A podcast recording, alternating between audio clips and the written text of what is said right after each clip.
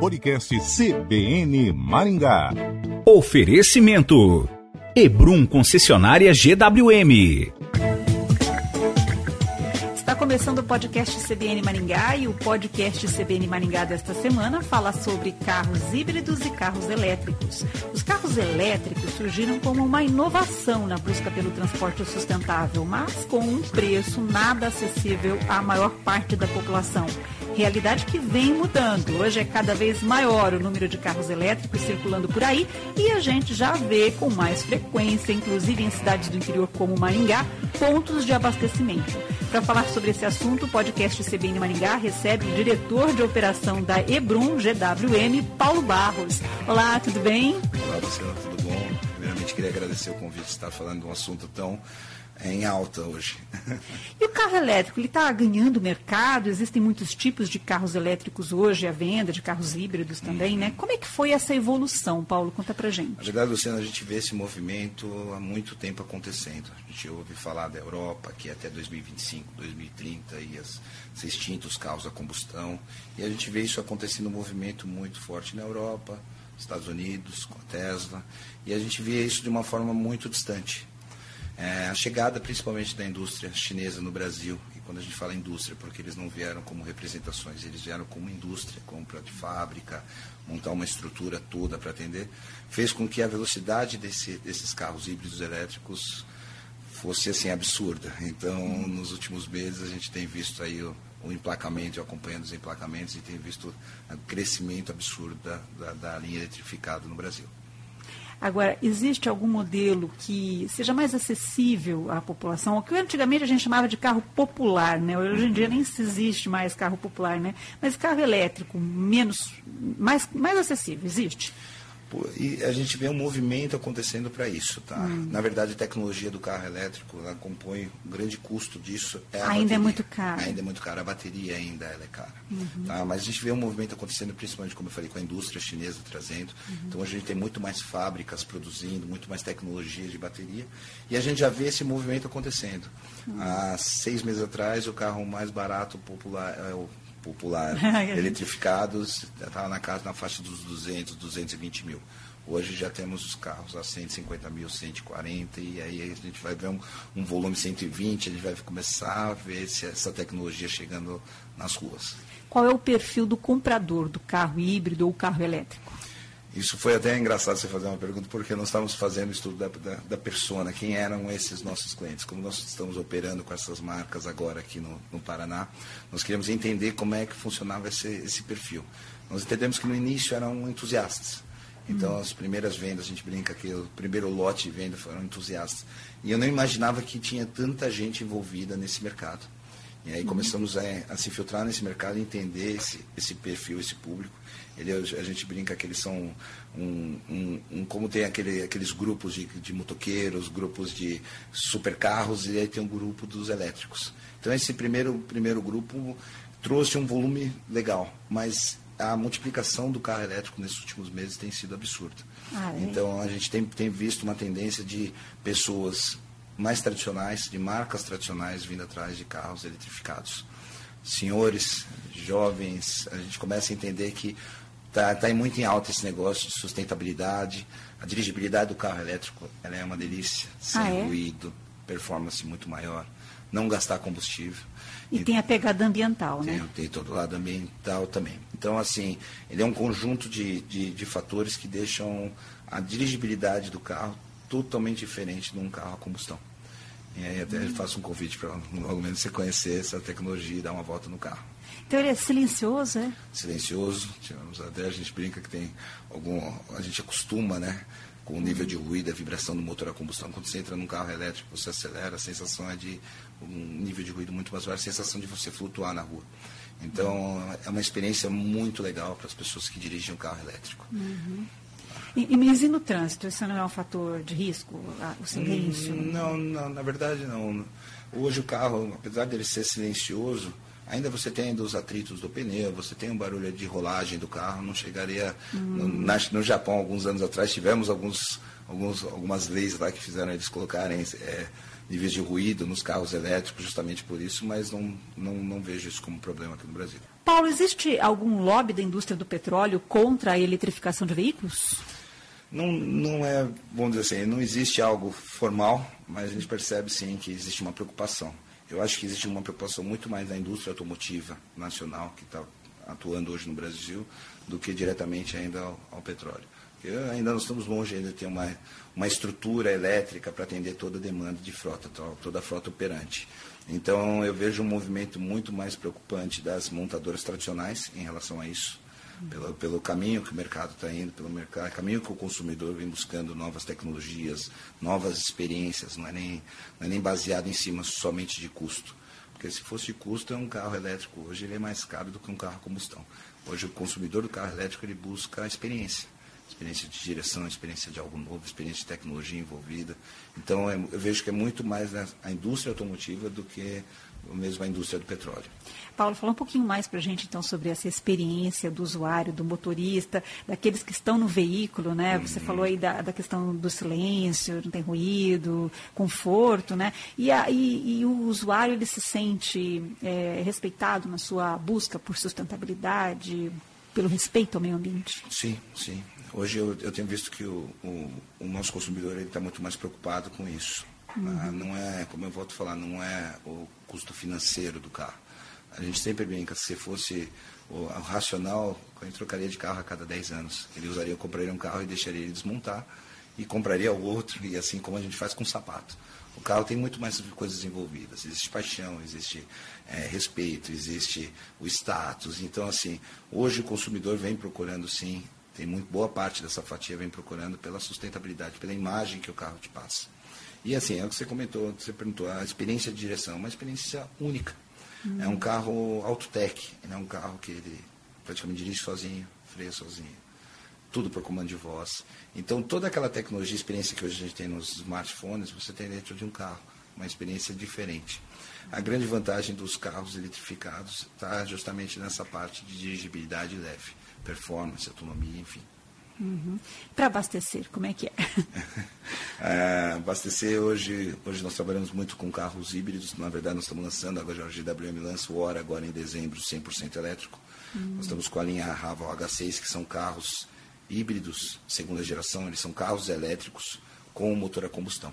Uhum. Então, o que, que é a grande vantagem desse sistema híbrido? Você não depende diretamente da rede, simplesmente da linha da parte eletrificada. Então, o carro é autossustentável, ele regenera a bateria, você acelera ele, o próprio combustão recarrega as baterias, mas em algum momento você vai ter que recarregar. A vantagem do carro híbrido é justamente isso. O híbrido ele te traz toda a performance de dirigibilidade de um carro elétrico, essa experiência maravilhosa uhum. de dirigir, com a segurança de você poder viajar com sua família e não depender diretamente do ponto elétrico, dos, dos pontos wallbox, de pontos de recarga. A gente fala muito só em estrutura. O Brasil ainda a gente vê a Europa, desenvolvimento da Europa. A Europa é praticamente o Paraná, né? Vamos falar assim, é tudo mais próximo. Aqui a gente tem uma grande diferença, um grande problema territorial. Eu brinco aqui em Maringá, hum.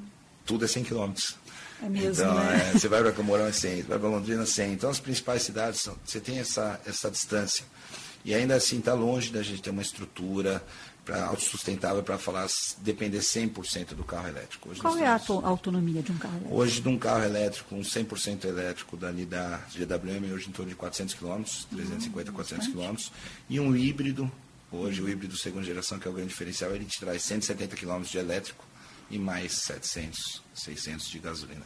Então, você ali, como ele é autorregenerativo, ele vai te trazer essa gasolina normalmente. Você vai rodar em torno de mil quilômetros com um tanque de gasolina. Então ele é uma, a, a, economia aparece, além da dirigibilidade, da experiência, a economia também aparece no dia a dia. Uhum. E a velocidade?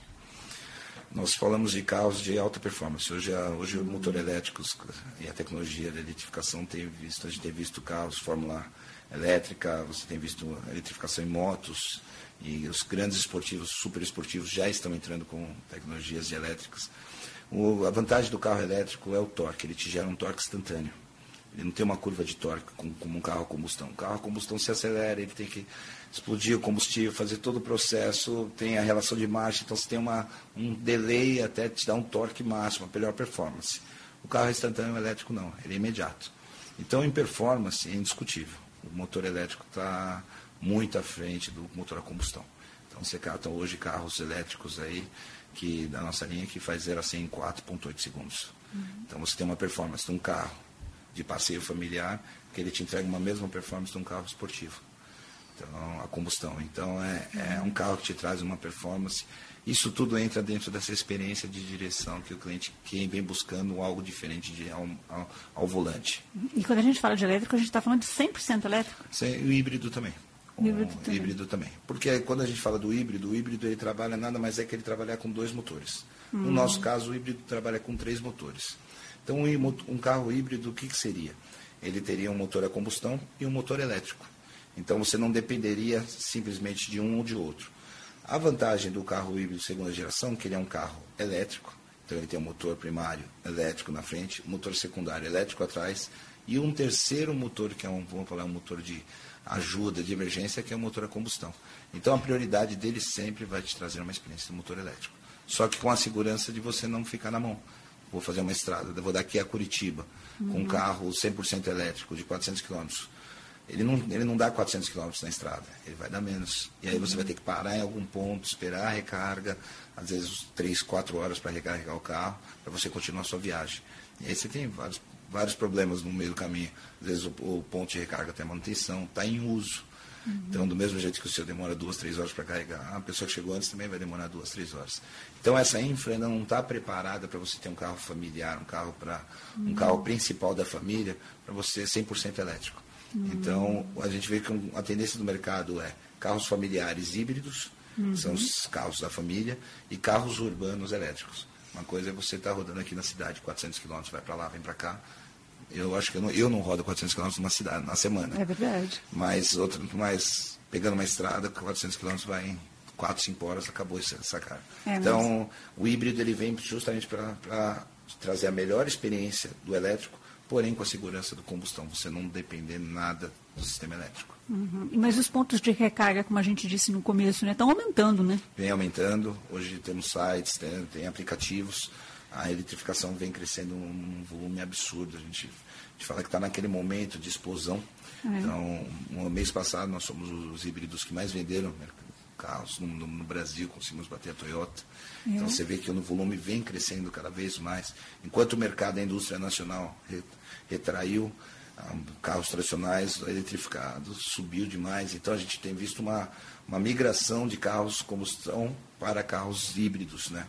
E assim os pontos de recarga eles vão crescendo de acordo com justamente o investimento do crescimento da frota. Como eu comentei, a ideia nossa é, a partir do ano que vem, a gente começar mensalmente colocar pontos nas cidades que nós temos operando, pontos de recarga. E assim, a tá empresa vindo, de vocês? Isso, a GEDA e Brum. E também está vindo também agora eletropostos, e a tendência é que agora o mercado comece a olhar para a frota eletrificada de outra forma.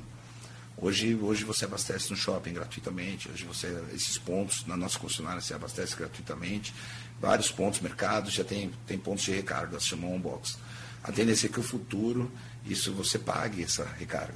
Só que também, ao mesmo tempo que você pague, ela entra com aquelas é, cargas ultra, ultra rápidas, que carregam em 28 minutos. Então, mesmo assim, ela é muito mais viável do que o custo do, do combustível. Uhum. E onde estão os maiores fabricantes? Né? Você falou da China, né, que despontou aí no mercado. E onde estão os fabricantes de elétricos? China. China. Continua. Hoje eles detêm maior volume de, de tecnologia em relação a isso, a identificação. Uhum. As grandes indústrias de baterias e componentes estão na China. E, e lá é o mercado, lá é um, é um momento lá que a tecnologia está envolvida, lá que eles vão desenvolver mais tecnologias. É uma pena, como nós falamos. Uhum. O Brasil, com, com o mercado que ele tem, o volume que ele tem e a demanda que ele tem, poderia estar investindo em tecnologias próprias, mas ainda continua vindo tudo da China. Tá? Uhum. É seguro? Sim, tem algum risco, por exemplo, de incêndio veicular? Não, é, é a gente vem falando, a tecnologia dos, das baterias vem evoluindo. Uhum. Eu digo, eu brinco que não é mais ano a ano, é mês a mês, semana a semana. Então nós estamos vendo outras tecnologias de baterias chegando que carregam mais rápido, que têm uma autonomia maior, e a tendência é que nos próximos anos aconteça isso. A gente vem falando e discutindo bastante E provavelmente você vai lembrar, Luciano, da época das TVs de plasma. Uhum. Quando lançou que uma TV de plasma, Sim. eu nunca mais esqueço, que custava 27 mil reais. O carro popular custava 19. Então você tinha quase dois carros populares para comprar uma TV de plasma. O que, que aconteceu? No decorrer dos anos o volume aumentou, novas tecnologias, novos fornecedores, a concorrência fez com que? Que popularizasse. Então hoje uma TV de plasma já nem, acho que nem vende mais plasma, que é a primeira tecnologia da TV fina. Hoje já tem LCD e deve ter outras tecnologias. A tendência das baterias é que aconteça o mesmo caminho, só que numa velocidade muito maior. O mercado está muito aquecido, a indústria automotiva está muito aquecida e muito voltada para a eletrificação. Só para encerrar, então, Paulo, qual é o futuro que você enxerga aí para os carros elétricos? Na verdade, é um futuro muito próspero. A gente vê o mercado movimentando muito, todas as marcas movimentando para esse caminho. A tendência é que é, cada vez mais o custo da bateria diminua, o custo do carro também diminua e com isso a gente consiga popularizar o sistema elétrico. Tá? A tendência é que nos próximos anos pontos de recargas, pontos de abastecimento, manutenção. E fica uma dica o pessoal de oficina se preparem, que o futuro está aí. Vamos se adaptar, se começar a olhar para isso, porque daqui dois, três anos começa uma frota operante grande aí nas oficinas de, de, de tradicionais, enfim. Então tem muita, nós vamos sentir uma grande mudança agora no mercado automobilístico. Eu acho que a grande última mudança que nós tivemos foi com a entrada da injeção eletrônica. Eu vejo uma grande evolução agora, mais impactante com a eletrificação dos carros.